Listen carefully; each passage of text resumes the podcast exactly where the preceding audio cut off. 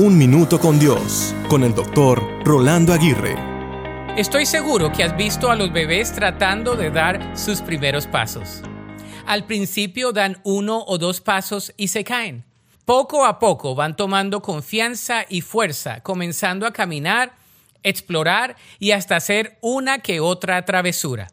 Los padres usualmente, al ver el peligro de los intrépidos niños, le advierten diciendo, te caes, en otras palabras, te vas a caer.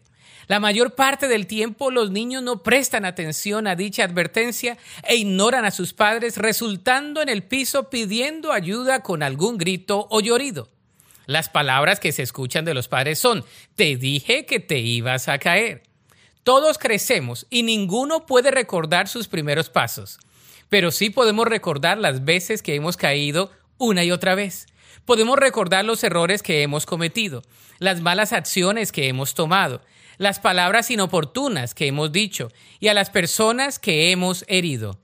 Nos hemos caído por decisión propia o por daños colaterales de decisiones de los que están cerca de nosotros.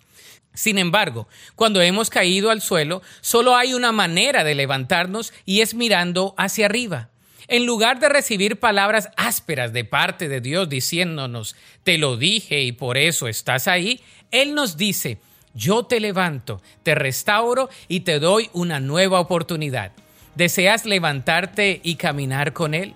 La Biblia dice en Isaías 41:13, porque yo Jehová soy tu Dios, quien te sostiene de tu mano derecha y te dice, no temas, yo te ayudo.